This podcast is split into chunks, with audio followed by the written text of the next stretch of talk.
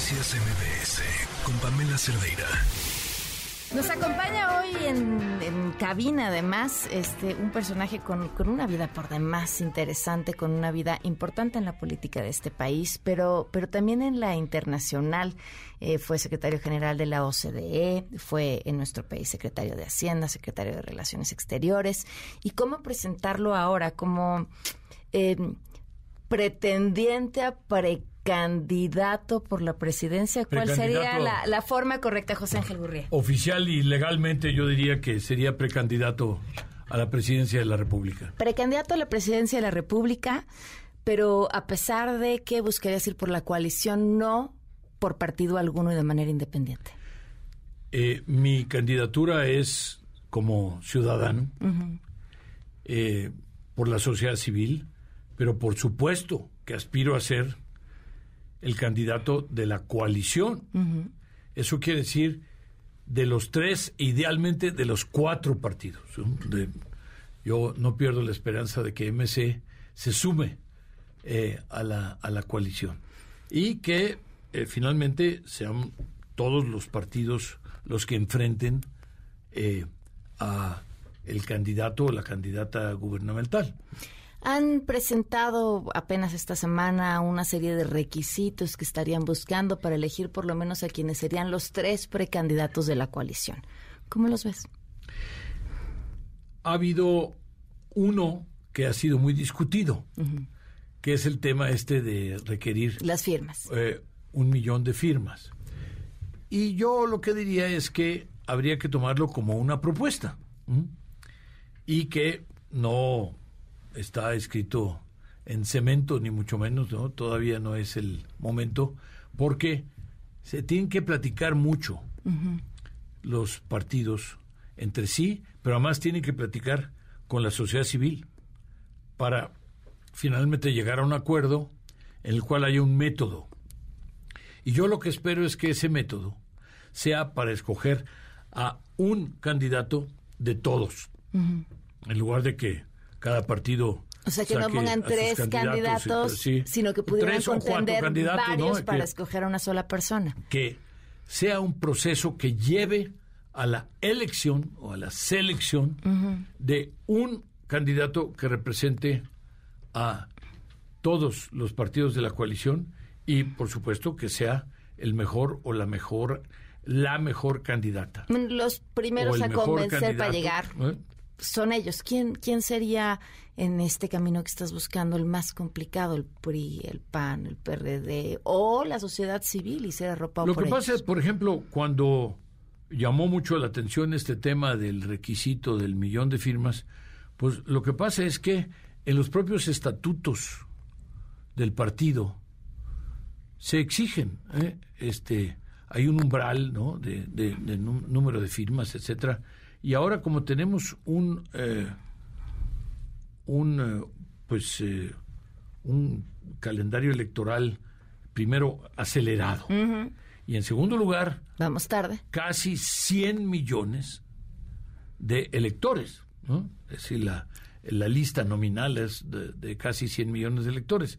Entonces se plantean las leyes de grandes números, cuando dice uno un millón, bueno, pues este suena como muchos, ¿no? El problema es que es el 1% de la lista nominal. Porque estamos hablando ya pues de un país de 130 millones de habitantes en los cuales hay de, los cuales hay 100 millones que pueden votar. Pero alguien que buscaría conseguirlos por la vía independiente es mucho más complicado si no cuenta con la estructura de un partido para estamos hablando de la vía independiente. Bueno, no independiente. La palabra, la palabra independiente quiere decir que uno no vaya por ningún partido y que uno se registre por fuera. Estamos hablando de que yo aspiro a ser el candidato de la coalición, quiere decir de tres partidos. Y el hecho de que yo no esté compitiendo a nombre de ninguno de los tres partidos no implica que yo no pretenda Contar con el apoyo de ellos. Contar con el apoyo de ellos y además con el activo apoyo. ¿eh? Eh, porque una vez que espero que se decidan por mí, pues entonces yo lo que eh, esperaría es que todos trabajen mucho con objeto de que se prevalezca en la siguiente etapa. Pero ya no me respondiste, ¿quién es el más difícil de convencer en este proceso? Lo que pasa es que mm, yo te diría que todos naturalmente deben estar interesados en tener al mejor candidato, una fórmula ganadora. Y además, te recuerdo que no solo estamos hablando de la presidencia de la República, estamos hablando además de nueve candidaturas a gobernadores, estamos hablando de todo el Congreso, senadores, diputados, estamos hablando de los regidores, estamos hablando de miles y miles de eh, cargos de elección popular. ¿Por qué serías el mejor candidato? Porque yo considero que después del tiradero que nos van a dejar,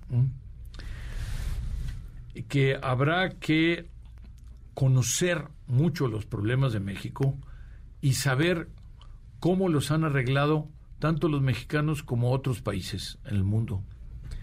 Y yo creo que tengo una eh, experiencia que es única en ese sentido. De, yo, yo convertí a la OCDE en una caja de soluciones, de soluciones para el problema de salud, para el problema de educación, para el problema de infraestructura, para el problema de agua, para el problema de anticorrupción, para el problema de gobernanza, etcétera.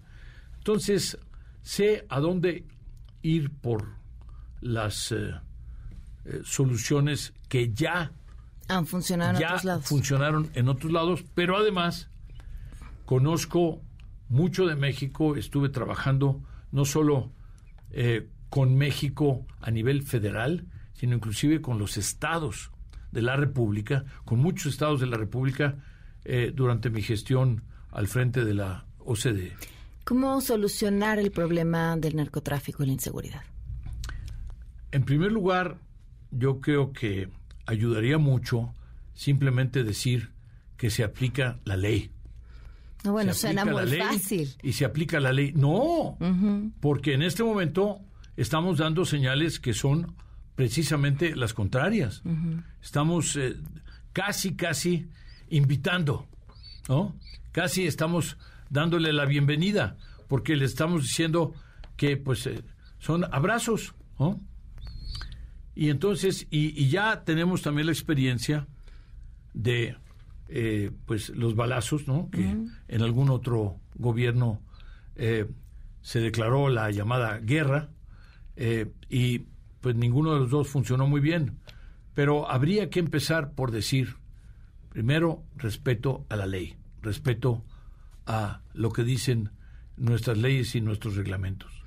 ¿Cómo convencer diciendo yo soy una caja de soluciones, cuando lo que hemos visto que ha funcionado en México y está pasando en otros países también, no son las ideas, más bien son las emociones. Hoy tenemos un presidente que gobierna todos los días desde lo emocional y tan le funciona que ahí está su aprobación. El problema es que esta aprobación a la que tú te refieres es simultánea a la reprobación, es decir, a mala calificación en materia de economía, mala calificación en materia de seguridad, mala calificación en eh, temas de salud, mala calificación en temas de educación, etcétera. Eh, es muy personal del presidente de la República eh, la popularidad que él demuestra frente a los trabajos y los mandatos del gobierno prácticamente en todos los temas en los cuales está reprobado? Eh, a ver, es una observación. Eh, quizá uno de los grandes errores de gobiernos varios, eh, y creo que incluyo también a los medios de comunicación, es no reconocer cuando las cosas se hacen bien. ¿no? Nos gusta de pronto tirarle a todo y si no reconocemos que el INE hace un trabajo o que el INAI hace un buen trabajo, es muy fácil que cualquiera llegue y decida tirarlo con dos, tres argumentos porque nunca se defendió lo que se hizo bien. ¿Hay algo que defender que se haya hecho bien en este gobierno? Yo te diría que el aumento de los salarios mínimos es algo que va eh, absolutamente en la dirección correcta porque eran muy, muy bajos eso no, no quiere decir que toda la gama de salarios se vaya a afectar eh, en la misma proporción. Sin embargo, el salario mínimo era muy bajo, efectivamente. Y la otra cosa es que se está dando apoyo a grupos muy vulnerables. Estamos hablando de eh, las, los, mayores, de las personas mayores que ya no participan en el mercado de trabajo y que en tal virtud no tienen alternativa de ingreso. Porque acuérdate que tenemos 60% de la fuerza de trabajo en la informalidad. Y por lo tanto, es 60% de la fuerza de trabajo que no ahorra para el retiro y que no tiene este ningún eh, acceso a los servicios eh, del, eh, del, seguro social, pero además que no tiene tampoco posibilidades de financiamiento del Infonavit para una vivienda digna. Si no resultara ser el candidato de la coalición, ¿qué vas a hacer con esa caja de herramientas o soluciones que ofreces hoy tener a mano? Yo lo que espero es que sí resulte. ¿eh? Es decir, eh, no tengo plan B. Eh, yo lo que tengo es un plan A y además con, con frecuencia me han preguntado que si entonces yo estaría dispuesto a formar parte del, del gabinete. Yo decía, no, pues yo ya fui del gabinete, ¿no? lo que yo busco es ser presidente de la República. Los tiempos dan, eh, ¿cuándo tendría la coalición que estar eligiendo ya a, a sus pre y a su candidato? La coalición está tarde, pero también yo te diría que con los medios modernos, tú puedes crear una personalidad o un personaje en pocas semanas. Y te voy a dar un ejemplo eh, de enorme popularidad y de gran prestigio y reputación, Norma Piña, la presidenta de la Suprema Corte de Justicia, a quien hace pues relativamente pocos meses no conocíamos.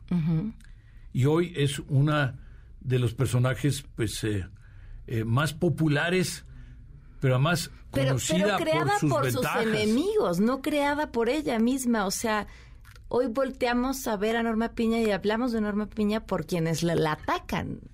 Pero, eh, ¿qué sucede? muy cuidadosa ¿Qué sucede en una campaña? Perdón. Salvo los WhatsApps. ¿Qué sucede en alguna campaña? Ajá. Pues que eh, tus rivales... Te construyen. Eh, por supuesto, pues quizá en su afán por ser, ¿ah? te critican y por lo tanto te dan oportunidad para contestar, pero además porque no solo se trata de ser reactivo en una campaña, se trata de plantear los temas y de entonces decir, bueno, miren, miren el tiradero que han dejado aquí, ¿no? ¿Cómo se explica y cómo es posible que pretendan ustedes seguir gobernando cuando dejaron esta clase de desorden? Pues serán unos meses muy interesantes, te seguiremos de cerca y muchas gracias por habernos acompañado. Muchísimas gracias a ti, muy amable. Y eh, pues eh, yo te diría que efectivamente serán meses muy interesantes y espero que podamos seguir la conversación. Noticias MBS con Pamela Cerdeira.